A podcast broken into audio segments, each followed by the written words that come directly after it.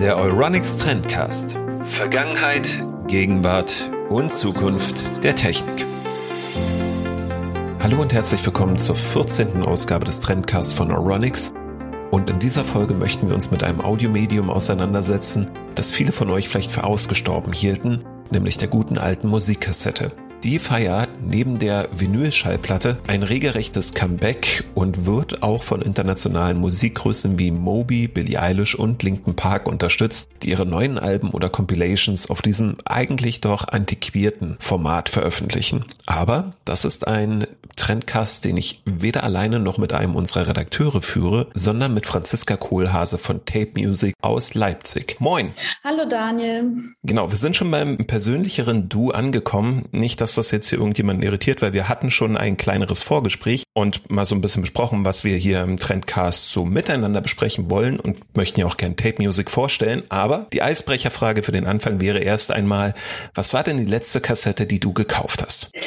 Die letzte Kassette, die ich gekauft habe, war auf meiner Bulgarienreise vor zwei Wochen ungefähr. Ähm, das waren auch einige. Also ich nehme mir aus dem Urlaub auf jeden Fall immer was Traditionelles mit, was aus dem Land kommt, also traditionelle bulgarische Musik. Und dann habe ich auch was mitgenommen von einem bulgarischen Label, was in Sofia sitzt und die machen auch ganz tolle Sachen und äh, von denen habe ich mir auch was gekauft. Okay, also es gibt nicht die eine Kassette, die du gekauft hast, sondern so einen ganzen Korb voll. Genau, ich bin, äh, haben meine Souvenirs mitgebracht aus dem Urlaub und es war dann so ein Stapel von zehn Kassetten. Ja, also bei mir ist es relativ kurios. Die letzte Kassette, die ich erworben habe, das war eher zufällig. Es war eine die der 20-Jahres-Edition von Linkin Parks Hybrid Theory, also dem Debütalbum der Band, beilag in so einer riesigen Box. Und da war ich dann ein bisschen überrascht, dass ich neben CDs, mhm. Vinyls mhm. und DVDs halt auch auf einmal eine stinknormale Kassette wieder ja. in Händen gehalten habe. Und es hat sofort was getriggert. Was ist da bei dir passiert? Ich habe mich tatsächlich daran erinnert, dass ich früher als jüngerer Steppke, und das ist nun schon ein paar Jahre her, daheim gesessen habe und Mixtapes aus dem Radio zusammen kopiert. Und ja, wenn ich heute eine Kassette kaufen wollen würde, wie hoch ist die Wahrscheinlichkeit, dass das aus dem Kassettenwerk von Tape Music kommt? Das ähm, Lehrband. Wenn es ein deutsches Label ist, ist die Wahrscheinlichkeit sehr hoch auch europaweit. Da laufen schon viele Produktionen bei uns ein. Weltweit, also USA, Kanada, die haben ihre eigenen äh, Kopierwerke. Das ähm, macht auch von den Versandkosten gar keinen Sinn, das über den großen Ozean rüber zu schiffen für so ein relativ günstiges Produkt, sage ich jetzt doch mal.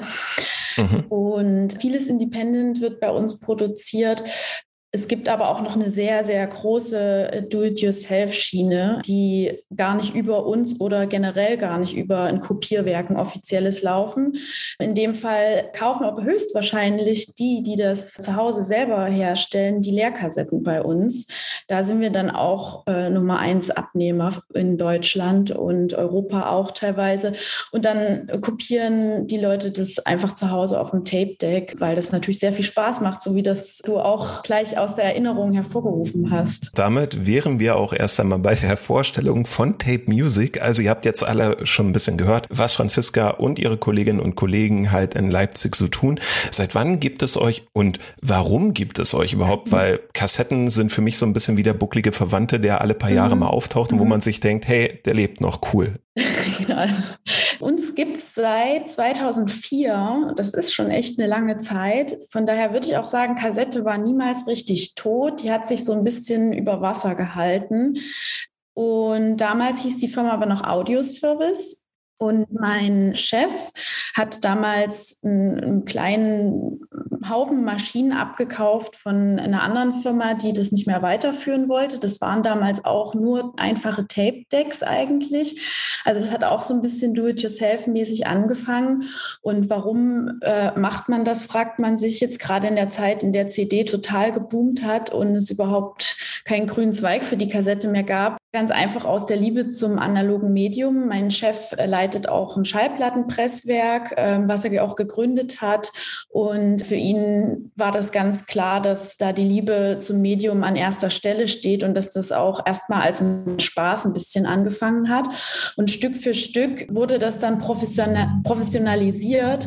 Da war ich noch nicht in der Firma. Ich bin 2017 gekommen, aber es kamen dann professionellere Maschinen dazu, die er gefunden hat und aufgetrieben hat. Man muss dazu sagen, sagen, die Maschinen werden alle nicht mehr hergestellt. Das heißt, wir produzieren auf Hochleistungsmaschinen, die äh, bis zu hundertfacher Geschwindigkeit laufen und auf der großen Rolle auch kopieren. Also wir arbeiten wenig oder gar nicht in der Kassette selbst, wenn das Band in der Kassette ist, so wie man es zu Hause machen würde, sondern wir kopieren schon vorher drauf und äh, ziehen dann das Band auch mit äh, großen Maschinen in die Kassetten rein.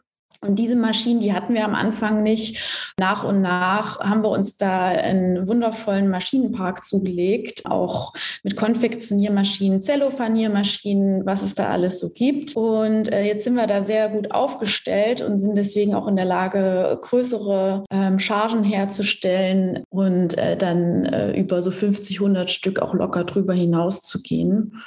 Das ist so ein bisschen der Werdegang von Audio Service Tape Musik gewesen. Und als ich in die Firma kam, 2017 habe ich zuerst bei Randmusik gearbeitet und habe dann den Kassettenbereich entdeckt. Und da ich selber ebenso wie du auch so eine ähm, nostalgische Liebe zu den Kassetten verbinde, wollte ich mich damit gerne mehr beschäftigen und das auch weiterentwickeln. Mein Chef hat mir die Möglichkeit dazu gegeben und unter meiner Leitung ist dann sozusagen Tape Musik neu entstanden 2017 mit einem kompletten Brand Relaunch, Relaunch Relaunch und seitdem kümmere ich mich um die Firma, mache das auch sehr gerne und manage dort in allen Bereichen, wusel überall rum, entwickle neue Produkte, die Kundenberatung, schaue, dass die Prozesse intern stabil laufen. Wir entwickeln uns auch stetig intern weiter und optimieren. Ich gebe auch Interviews, so wie heute mit dir und kümmere mich auch noch um die Druckdaten, weil wie gesagt, wir sind eine sehr kleine Firma und da fallen viele Aufgaben auch auf eine Person zusammen. Ist dadurch aber auch sehr abwechslungsreich und wird nicht langweilig. Ja, Gruß geht dann erstmal raus an all die Indie-Bands und ihre Crews, die halt versuchen, aus dem Proberaum heraus eine Weltkarriere aufzubauen, weil ihr werdet einige Parallelen festgestellt haben und wir hatten das jetzt auch schon im Vorgespräch. Also ich, ich habe früher mal in Berlin so ein paar Konzerte mit organisiert und wir haben halt auch eine CD gepresst. Insofern kenne ich das alles so ein bisschen. Und du bist ja jetzt gewissermaßen der Profi. Also mal hypothetisch angenommen, ich wäre jetzt in einer Indie-Band, würde dort irgendein Instrument spielen, singen oder sonst was und habe vor, die Songs meiner Crew halt auf Kassette zu bannen. Kann ich dann einfach bei euch anklopfen und sagen, guten Tag, ich würde ganz gerne Kassetten ja. kopieren. Ich habe hier 30 Stück mitgebracht. Theoretisch schon, aber wenn du die Kassetten mitbringst, funktioniert das schon mal nicht. ähm, da wir mit unseren Kassetten arbeiten müssten. Also da wissen wir einfach, dass die Qualität stimmt, dass die mit unseren Maschinen funktionieren. Wir arbeiten nicht mit Fremdware sozusagen. Also wir haben einen Lieferanten, der uns mit Kassetten und Tonband beliefert. Und wenn wir sozusagen Kassetten von extern aufnehmen würden, könnten wir nicht dafür garantieren, dass dann das Produkt am Ende auch stimmt. Also das wäre schon mal das eine. Das zweite ist, dass wir die Audiodaten, also die ihr kopiert haben äh, möchtet, dass wir die in digitaler Form vorher haben. Also wir brauchen die vom Kunden in digitaler Form und überspielen die dann auf die Kassetten. Wir können also nicht von einer bestehenden Kassette auf weitere Kassetten überspielen. Die Anfrage haben wir auch immer mal, hey, ich habe hier eine Kassette, könnt ihr mir die kopieren? Hm, leider nicht, so funktioniert bei uns die Technik nicht. Früher waren dann Bandmaschinen gleich angeschlossen an die Kopiergeräte. Dann ist es sozusagen vom Analogen auf dem Analogen geblieben. Ähm, aber mit der Digitalisierung, die auch in den 70ern und 80ern dann schon stattfand, haben sich auch die Maschinen geändert. Und äh, damit ist jetzt das Ausgangsmaterial ist ein digitales File, was da äh, genommen wird. Das heißt also, die ganzen schönen Indie-Bands, die uns jetzt hier zuhören und ihr erstes Kassettentape ganz gerne bei euch veröffentlichen wollen oder über euch produzieren, produzieren lassen wollen, die können jetzt erstmal ihre ganzen DAT-Rekorder wegwerfen, weil die müssen das ohnehin erstmal digital vorproduzieren. Ja, so ist es leider. Also ich finde es auch ein bisschen schade, weil gerade durch diese, äh, durch diesen Weg über das Digitale geht halt auch was verloren. Ne? Also das ist ja eigentlich, äh, aber das ist bei der Schallplatte eigentlich ganz genauso. Also alle Pressungen, die gerade stattfinden, es sei denn, es ist irgendein Spezial ähm, Tonstudio, die gehen ja auch von digital. Es wird ja nur noch digital gemastert. Äh, von daher, ich kenne ganz wenige Tonstudios nur, die noch äh, auf Tonband mastern im Analogen. Und das ist leider auch bei der Kassette dann so, dass man den Umweg übers Digitale geht. Gut, also das heißt, ich muss mit meiner Indie-Band erst einmal das ganze Material in einer Form einspielen, in einer digitalen Form, nach Möglichkeit verlustfrei, also Wave oder andere. Genau. Jetzt. Dateiformate und dann klopfe ich bei euch an und sage, guten Tag, Frau Kohlhase, mhm. ich bin XY von Band Z und wir würden ganz gerne das auf Kassette veröffentlichen, was wir hier in digitaler Form haben. Und dann nehmt ihr das einfach entgegen, sagt, okay, das und das ist die Auflage, das und das ist der Preis, bezahlt und dann kriegt ihr eure Kassetten oder muss ich da noch was beachten? Also zum einen laufen bei uns erstmal alle Bestellungen über einen Shop. Ich bin da sehr glücklich drüber, weil sonst könnten wir gar nicht die Menge produzieren, die wir im Moment produzieren. Also das Shop-System erleichtert uns das total. Klar ist das manchmal ein bisschen äh, unemotionaler, weil man nicht immer den direkten Kontakt zum Kunden hat. Aber der Kunde kann so auch gleich ähm, die Preise einsehen und muss auch nicht warten, bis wir eine Bestellung annehmen, sondern die läuft bei uns direkt ein. Es gibt allerdings noch eine Hürde und das ist nicht so einfach auch zu verstehen, weder für uns äh, manchmal noch auch für die Musiker selbst, ist, dass äh, wir für jede Kopie eine Auslieferungsgenehmigung von der GEMA benötigen. Das heißt, dass jede Kopie bei der GEMA angemeldet werden muss, weil wir uns erst damit absichern, äh, dass wir das auch wirklich kopieren dürfen und dass dort alle Lizenzrechte geklärt sind. Das heißt also, ich muss zwar nicht GEMA-Mitglied sein, aber ich muss Ganz mich vorher genau. um Papierkram kümmern. Ja, das ist, äh, oh, das ist nicht einfach, das ist uns bewusst. Also wir kriegen da auch viele Fragen, wir versuchen zu helfen, weiterzuleiten und äh, manche Aufträge scheitern da tatsächlich auch dran. Da müssen wir und die, die Bands dann leider durch.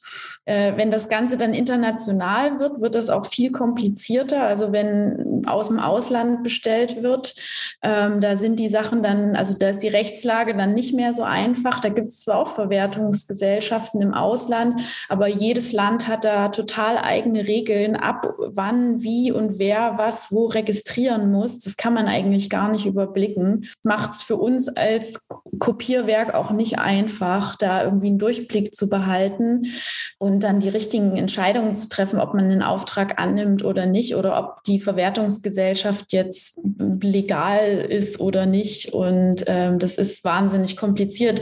Das Problem ist nur, dass die Verantwortung bei uns liegt und nicht beim Musiker oder Musikerin, ähm, weil wir die sind, die kopieren. Ähm, also wenn da irgendeine Art von Strafe im Raum steht, dann wird die auf uns abgeladen. Ich kann mir halt vorstellen, so wie ich das halt auch aus den ja, Medien kenne, also von der Medienerstellung, ähm, dass das echt gepfefferte Strafen sind, wenn man sich da mal sowas ins Haus holt. Ich, da würde ich aber nicht ganz gerne drauf eingehen. Aber liebe Bands, wenn ihr jetzt mithört, also ihr merkt schon, das nächste Crewmitglied sollte ein Jurist sein.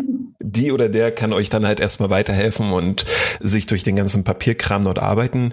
Ähm, wir hatten vor, ich glaube, das ist mittlerweile 14 Jahre her, eine CD produziert mit Berliner Bands, so ein Sampler. Und das war wesentlich unkomplizierter. Also wir haben denen halt das Master hingeschickt mhm. und die haben damals einfach gesagt, alles klar, welche Auflage? 500er Auflage, gut. Das und das kostet's und gut ist. Das scheint ja dann bei der Kassette irgendwie komplizierter zu sein oder hat die GEMA da ganz generell? Mm, nee, das ist eigentlich, eigentlich relativ gleich bei allen Press- oder Kopierwerken. Die Frage ist nur, wie das Werk damit umgeht. Es gibt auch einige in Deutschland, die sagen, wir gehen das Risiko ein und glauben der Band, dem, dem Artist, dass da einfach keine Lizenzforderungen kommen.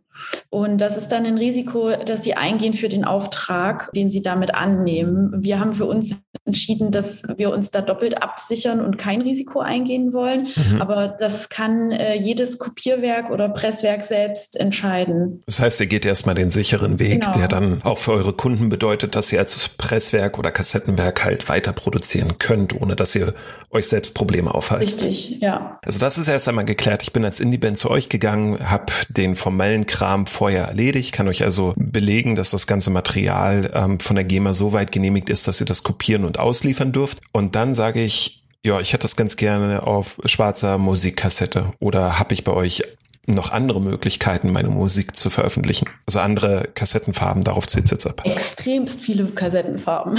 ja, also wir bieten, das, das ist das, was uns, glaube ich, auch ausmacht und unterscheidet von anderen Anbietern in Deutschland. Es gibt schon noch ein, zwei Papierwerke würde ich es jetzt nicht nennen, aber Anbieter, die das, äh, die auch einen ähnlichen Service wie wir anbieten. Wir haben aber eine extrem große Auswahl an Farben und das bei den Kassetten und auch bei den Boxen drumherum. Die Verfügbarkeit schwankt immer mal, weil dieser der, der Markt äh, und der Materialeinkauf ist nicht immer so einfach. Mhm. Ähm, das ist nicht so einfach überschaubar und planbar wie in anderen Industriebereichen. Ähm, aber wir versuchen so gut wie es geht, da eine große Auswahl anzubieten. Also ich war bei euch auf der Seite tapemusic.de zusammengeschrieben und mit Z und bin dort über die Referenzen gestolpert und war halt wirklich überrascht. Also klar, verschiedene Gehäusefarben ähm, der Kassette selbst, also nicht nur das schwarze oder durchsichtige Case, sondern auch rosa, gelb, grün, blau, alles mögliche, mal in Klarlage mal mattiert und die Verpackung auch eben das klassische Jewel Case. Dann habe ich hier gesehen Pappverpackung, die ihr mit anbietet und so. Das ist halt echt irre. Das heißt also, ich kann dann als Band mir das, also oder wir könnten dann als Band das Ganze selbst konfigurieren und sagen, das und das wäre unsere Zusammenstellung. Dann kalkuliert ihr das und dann braucht es wie viele Tage, bis ich eine Kassette in Empfang nehmen dürfte. Das kommt auch auf die Konfiguration an. Äh, also viele bestellen, wie gesagt, bei uns auch Leerkassetten, weil weil sie das gerne einfach alles zu Hause machen möchten. Das, was wir auch als Service anbieten. In dem Fall sind es zwei bis drei Wochen. Ähm, bei bespielten Kassetten ähm, sind es, also die nicht bedruckt sind, also nur die Musik auf den Kassetten sind es äh, vier Wochen. Und wenn dann noch ein Druck auf die Kassette dazukommt, dann wären es fünf Wochen. Und wenn das Ganze dann zum Schluss noch eingeschweißt wird, wären es sechs Wochen. Das heißt also für jede zusätzliche Konfiguration, die ich noch on top packe, noch mal sieben Tage mit einplanen. So, so grob kann man das sagen, ja. Also liebe Indie-Bands, ihr müsst halt auch berücksichtigen, das ist jetzt hier nicht irgendwie mal schnell gemacht, mhm. sondern man, man, muss planen, man muss ein bisschen mit Weitblick das Gesamte in ja. Angriff nehmen. Aber ja, klingt eigentlich noch moderat, weil ich glaube, wenn ich das recht in Erinnerung habe, die CD-Pressung damals bei uns dauerte auch um die fünf Wochen. Also man hätte ja. sich irgendwie durch einen Zusatzbetrag, glaube ich, nach vorne mogeln können, ne? also diese Expressbestellung, aber mhm wenn man es gediegen machen möchte, sollte man also so vier bis sechs Wochen einplanen, je nachdem, was man dort konfigurieren möchte. Genau, genau. Also das ist, nicht, ist für viele schwierig zu verstehen, weil äh, wir es gewohnt sind, dass alle Prozesse und Produktionen so unglaublich schnell mittlerweile ablaufen. Eine Overnight Delivery bei Amazon zum Beispiel. Und wenn dann etwas irgendwie fünf Wochen dauert, dann ist man erstmal total so wie, wow, es ist doch nur eine Kassette. Was passiert denn da eigentlich?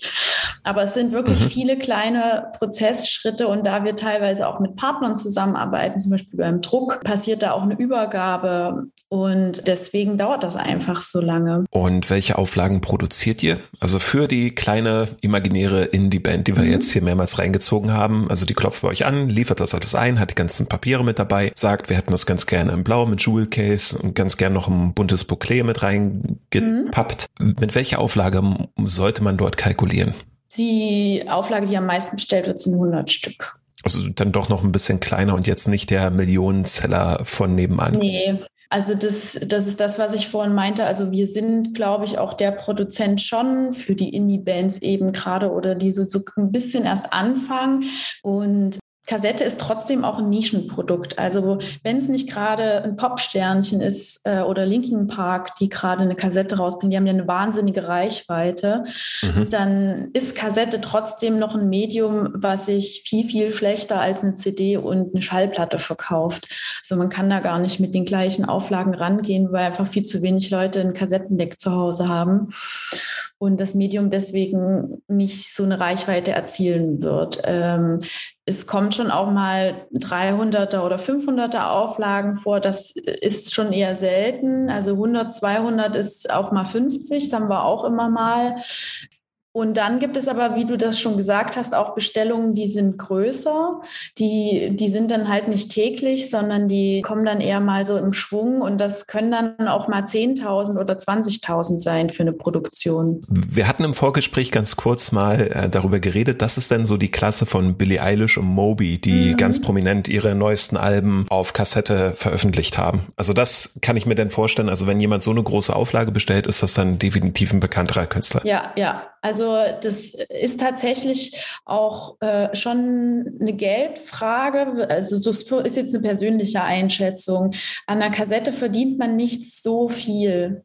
Also die Marge, die man auf einer Kassette hat, äh, würde ich sagen, ist nicht so groß wie auf einer Schallplatte oder auf anderen Produkten, die ein Artist vertreiben kann oder durch Konzerte macht. Das ist eigentlich eher so ein bisschen so nice to have. Dafür muss auch ein Budget da sein. Und deswegen diese riesigen Auflagen Auflagen, die sind dann auch nur dort möglich, wo auch ein gewisses Budget da ist, dass man da in Vorkasse gehen kann und sagen kann, ja, mal gucken, ob die weggehen. Das ist man sich ja auch immer nicht so sicher bei Kassetten, weil der Markt noch nicht so überschaubar ist. Oder man legt es halt in eine Box mit rein, da weiß man einfach, es geht weg und die Box hat dann eine andere Marge irgendwie.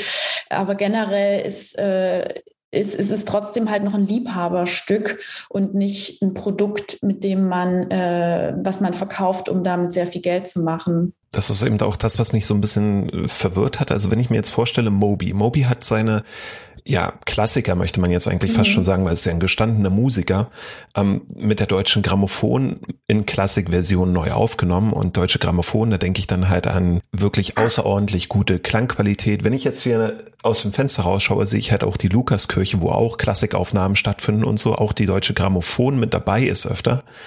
Was mich dort aber halt irritiert ist, warum veröffentlicht ein Künstler und Musikkünstler legen eigentlich sehr viel Wert auf gute Klangqualität noch auf Kassette. Hat sich dort in den vergangenen Jahren viel getan beim Klang oder ist es tatsächlich immer noch so dieses, ich möchte jetzt nicht sagen leiernde, aber mhm. doch etwas äh, flach klingende Band, das ich aus meiner Kindheit kenne? Ja, es hat sich technisch nichts verändert. Das äh, kann ich schon mal sagen, da wir auf alten Maschinen produzieren. Die wurden Mitte der 80er wurde die Produktion von Maschinen eingestellt. Ähm, das heißt, wir arbeiten mit dem Stand der Technik von Mitte der 80er, ähm, Anfang der 80er. Tonband äh, ist es so, dass das Tonband neu produziert wird. Es ist Typ 1 Tonband also Ferro. Mhm. Und ähm, mit diesem Tonband arbeiten gerade alle. Das heißt, jeder, also natürlich gibt es verschiedene Anbieter und leichte Qualitätsunterschiede, aber generell ist alles immer Typ 1 Tonband. Und äh, im Vergleich zu Chrom-Tonband, sagt dir das vielleicht noch was? Kennst du dich da? Nein, dich noch erinnern? überhaupt nicht. Ich bin froh, dass ich weiß, wie eine CD aufgebaut ist. ja, es gibt verschiedene Tonbandarten und da gab es damals eben eine Weiterentwicklung. Das erste, die erste Sorte war Ferroton. Tonband, also Eisen beschichtet. Dann gab es äh, äh, noch Ferrochrom, das war eine Mischung. Dann gab es Chrom und ganz zum Schluss, und das hat sich dann nicht weiterentwickelt, weil dann der, die ganze Sparte stagniert ist. Als die CD kam, gab es auch noch Metalltonband und das war äh, das Nonplusultra. Die waren unglaublich teuer, die Kassetten. Jeder wollte die haben. Die sind auch jetzt noch heiß begehrt, wenn man da irgendwie welche findet. Mm, Metalltonband wird aber nicht hergestellt, da gab es nur ganz kleine Auflagen. Chrom ist generell aus der Wirtschaft verbannt, weil es giftig ist. Das heißt, es wird auch kein Chrom-Tonband mehr hergestellt. Wir haben noch ein paar Restbestände, mit denen wir arbeiten. Und ansonsten läuft alles auf dem Eisentonband, auf dem Ferrotonband. Und das ist natürlich nicht das Nonplusultra. Es ist kein Metalltonband, es ist auch kein Chromtonband. Es hat einen sehr speziellen Klang, da hast du recht. Der wirkt flach. Äh, ich würde eher sagen, der ist sehr weich. Direkt flach finde ich ihn gar nicht. Ich finde schon, dass das Frequenzspektrum auch durchaus groß ist, wenn man vor allem im Vergleich zu Streamingdiensten wie Spotify oder YouTube, bei dem die Musik total komprimiert ist und man eigentlich gar kein Frequenzspektrum mehr hat, was, was Möglichkeiten gibt, da sich zu entfalten und da auch äh, schöne Sachen rauszuhören. Und das ist bei der Kassette schon noch mal größer oder zumindest anders, würde ich sagen. Das ist auch musikabhängig. Bestimmte Musik klingt auf dem Material oder auf dem Medium-Ton äh, Kassette wunderschön und andere Musik, die ist dafür nicht so richtig geeignet. Äh, weiche, warme Dinge klingen auf Kassette sehr viel besser als auf einer CD äh, oder vielleicht digital. Harte, scharfe, klare Klänge funktionieren nicht ganz so gut auf der Kassette. Das heißt also, mein Lieblings-Scooter-Album sollte ich besser nicht auf Kassette hören. Hey, also ich habe Scooter hier in, mein, in meiner Schublade tatsächlich zu Hause. Kein Scherz? Kein Scherz. Also ich habe wirklich auf dem Flohmarkt eine Scooter-Kassette gekauft und höre die auch super gerne. Warum tut sich ein Mensch das an? Nein, also ich bin neulich nochmal darüber gestolpert, weil ich irgendwie Billy Idol gehört hatte ja. und Scooter hat ein furchtbares Cover von Rebel Yell veröffentlicht vor gefühlt 30 Jahren und ähm, ich bin über die Wikipedia-Beschreibung auf dieses Lied nochmal aufmerksam geworden. Das ist so furchtbar. Ähm, äh, bitte, also alle, die jetzt so das mithören und denken, ja, äh, von Scooter würde ich ganz gerne Rebel Yell hören, tut, tut euch das nicht an, hört das Original von Billy Idol. Es ist ähm, ein Vielfaches besser als das, was später als stumpfer Techno Techno äh, veröffentlicht wurde. Aber man, man kann es abfeiern. Also es genau. hat ja einen genau. gewissen Kultcharakter. Ja, so sehe ich das auch. Also deswegen ist das auch bei mir in der Sammlung mit drin. Ähm, das ist auch eher zum Spaß, klar.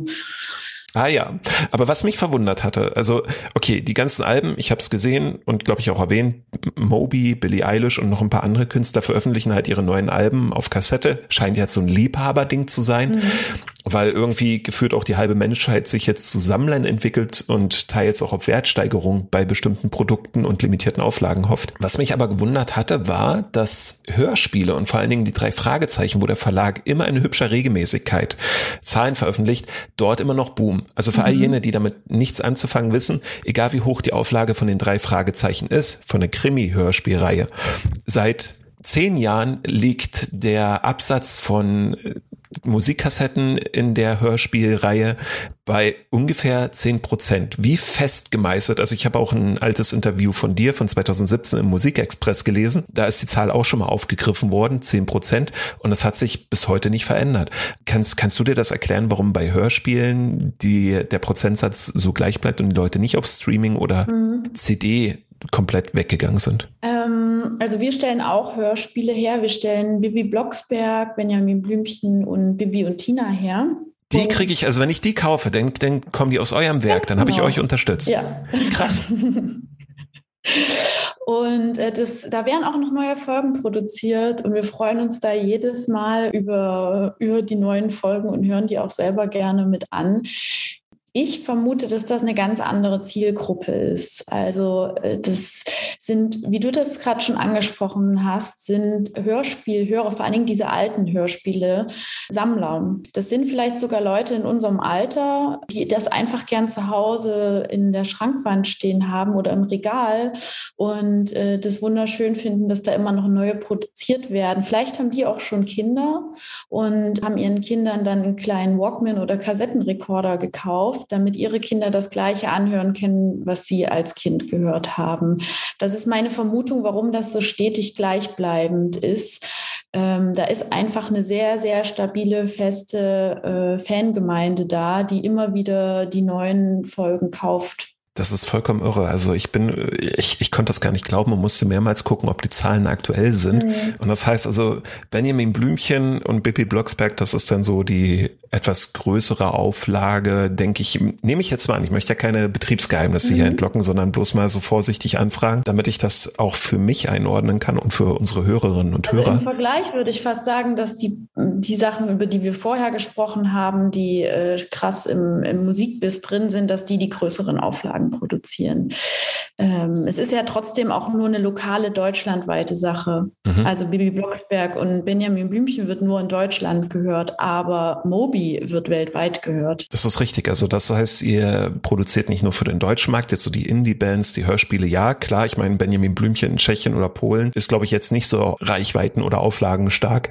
Aber wenn es jetzt halt um internationalere Musik geht, dann wird die überall nach Europa verkauft. Also ja. nicht, dass du dann in Bulgarien auf einmal Kassetten eingekauft hast, die eigentlich aus eurem Werk das kommen. Das kann gut passieren. Also wir liefern ähm, weltweit aus und das macht natürlich nicht bis ans andere Ende der Welt Sinn, weil die Versandkosten dann die Produktkosten übersteigen.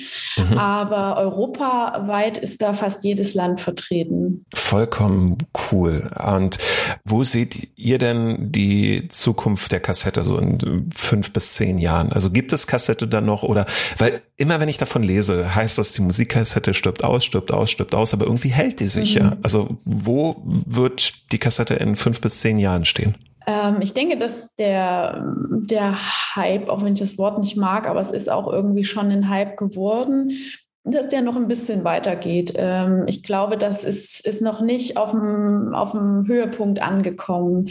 Also meine Vermutung ist, dass es im Moment ist es noch ein subkulturelles Medium, was von der neuen Generation neu entdeckt wird und äh, womit gespielt wird, aber das läuft alles noch auf einer eher Underground-Ebene ab. Und man sieht aber die ersten Tendenzen, dass es eben in den Mainstream übergeht.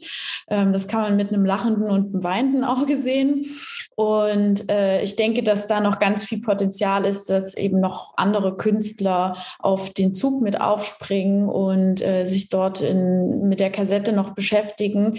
Ein spannender Punkt könnte noch sein, dass äh, also Teak sind ja gerade die einzigen, die wirklich ein hochwertiges, tolles neues Tape-Deck äh, auf dem Markt haben. Das ist aber so teuer, dass man sich als Privatperson schon kaum leisten kann, wenn man einfach nur ein paar Kassetten ähm, hören möchte. Das heißt, der, alles andere sind eher günstige Produktionen. Ähm, da gibt es gerade eher den Mangel auf dem Markt der Abspielgeräte und wir kriegen auch oft Anfragen, ob wir denn gebrauchte, refurbischte ähm, Geräte verkaufen. Da ist, ist der Knackpunkt. Also wenn das noch aufgebrochen äh, werden würde, was ich mir durchaus vorstellen kann, dass da vielleicht noch äh, ein, zwei Firmen wieder mit, mit in den Markt einsteigen, dann äh, nimmt das nochmal ganz andere Dimensionen an dann ist das so ein bisschen wie auch bei der Schallplatte, als die ihren Revival hatte und die Absatzzahlen der Schallplattenspieler dann auf einmal wieder nach oben gegangen sind. Also ich habe mir auch erst später dann nochmal jetzt einen Schallplattenspieler zugelegt, obwohl ich jahrelang keinen hatte. Ich weiß nicht, wie das bei dir ist, ob du noch Schallplatten hörst zu Hause oder Kassetten, ob du das auch so gemerkt hast, ähm, ja, ich möchte jetzt vielleicht auch wieder diesem Medium einsteigen und äh, mir ein neues Gerät kaufen. Ja, ich besitze Schallplatten, weil ich die Künstler unterstützen möchte, die ich ansonsten bloß über die Streaming-Dienste höre ja. und denke mir halt, so eine Platte zu Hause ist halt auch ganz schön. Ich muss allerdings bekennen, dass ich erst in den kommenden Tagen oder in der nächsten Woche irgendwann dann einen Plattenspieler auch wieder mein eigen nennen darf. Aber ich habe es eher, ja, vielleicht auch wie der ein oder andere Kassettenliebhaber als Sammlerstück halt betrachtet. Und auch dort die limitierten Sachen von mhm. verschiedenen Bands, große Boxen, limitierte Colorpressung und so, wo ich mir dann auch nicht ganz sicher bin und vielleicht kann ich ja dann noch mal auf die Rückseiten schauen, ob die nicht vielleicht aus der Tochterfirma von euch kommen, also die bei euch in der Nähe sitzen. Ähm, hatten wir, glaube ich, im Vorgespräch erwähnt, dass ähm, euer Chef von Tape Music ja so ein Retro-Musikliebhaber zu sein scheint, dass er ja nebenher auch ja noch ein Plattenpresswerk betreibt. Genau. also das kann durchaus kommen. Und dazu habe ich aber noch mal eine Frage. Wenn jetzt die Kassettendecks wieder en vogue werden, wenn ich die wieder ganz regulär irgendwo kaufen kann. Wird sich dann euer Techniker auch freuen, weil der nämlich ansonsten zusehen muss, dass er die 40 oder 50 Jahre alten Maschinen irgendwie gewartet bekommt? Oder habt ihr dann auch genügend Ersatzteile auf Lager? Ähm, das ist tatsächlich eine, äh, ein guter Punkt, den du da ansprichst, denn es, wenn keine neue Technik mehr hergestellt wird, werden auch keine neuen Ersatzteile mehr hergestellt. Und äh, wir verbringen sehr viel Zeit auch mit der Wartung und Reparatur dieser alten Maschinen und in manchen Fällen müssen wir die Teile sogar selbst neu anfertigen. Das, äh, das Problem hat man nicht nur bei Kassette, tatsächlich auch bei der Schallplattenproduktion. Da arbeiten wir auch oder oder unsere Partnerfirma auf ähm, alten Pressen. Und das ist nicht so einfach. Dadurch ist der Produktionsprozess auch nicht immer so stabil. Also man muss schon auch mit Maschinenausfällen rechnen. Und wenn die dann ausfällt und ein Teil kaputt ist, dann hat das auch eine gewisse Dramatik. Und man kann nicht einfach irgendwo anrufen und einen Techniker bestellen, der das dann wieder richtet. Da muss man sich selbst einarbeiten und überlegen, wie man jetzt dieses Teil ersetzt bekommt. Das heißt, ihr werdet eine eigene Werkstatt im Hause haben, die sich nur darum kümmert, dass die Maschinen dann wieder flott gemacht Wir werden können. Wir haben tatsächlich eine kleine Werkstatt bei uns, ja, das stimmt. Wusste ich so. Das habe ich halt schon geahnt. Aber ähm, zum Abschluss noch. Wir haben ja heute eine ganze Menge darüber erfahren, wie Kassetten ja hergestellt werden, was ich tun müsste, wenn ich in einer Indie-Band spielen würde, was ich nicht tue, ähm, damit ich bei euch eine Kassette in Auftrag geben kann. Auch kurz darüber geredet, warum Hörspiele möglicherweise immer noch so beliebt sind auf Kassette und auch von ja der Aussicht gehört, dass Kassetten womöglich ein Revival erfahren, ähnlich wie die Vinylschallplatte vor ungefähr 10, 15 Jahren. Meine Fragen zum Abschluss wären, was ist die coolste oder kultigste oder die Kassette, mit der du dich am wohlsten fühlst und was ist die, wo du sagst, ja, das war natürlich ein Griff ins Klo, sich die zu kaufen. Vielleicht war letzteres sehr Scooter. Das ist, ähm, muss ich mal gucken. Ich gehe jetzt tatsächlich gerade mal rüber zu meinem Kassettenregal und schaue da mal rein. Also eine, die ich total feier, die ich jetzt auch in Bulgarien gekauft habe, ist eine ähm, Jean-Michel Jarre-Kassette. In die bin ich gerade sehr verliebt ähm, Images heißt die. Und ähm, eine, die ich total ins Klo getriff, äh, gegriffen habe. Weil hier haben wir Enigma Greatest Hits. Die könnte man da einordnen. Das ist der gregorianische Gesang, ne? Furchtbar. Ja. Okay, also vielen lieben Dank für alle die, die jetzt hier reingehört haben und mal Interesse haben. tapemusic.de zusammengeschrieben und mit Z statt einem S. Ähm, da findet ihr die Website von der Firma, für die Franziska arbeitet, von dem Kassettenwerk in Leipzig und auch ein paar Referenzen, welche Künstler da schon veröffentlicht haben. Und ja, falls ihr dort veröffentlichen wollt, jetzt wisst ihr ja, was ihr tun müsst im Vorfeld und wie ihr an Kassetten kommt für das nächste Konzert, vielleicht in fünf bis sechs Wochen, wenn ihr alles beisammen hättet. Vielen Dank, liebe Franziska, für das tolle Gespräch und auf bald. Ich danke dir, Daniel. Bis bald. Tschüss.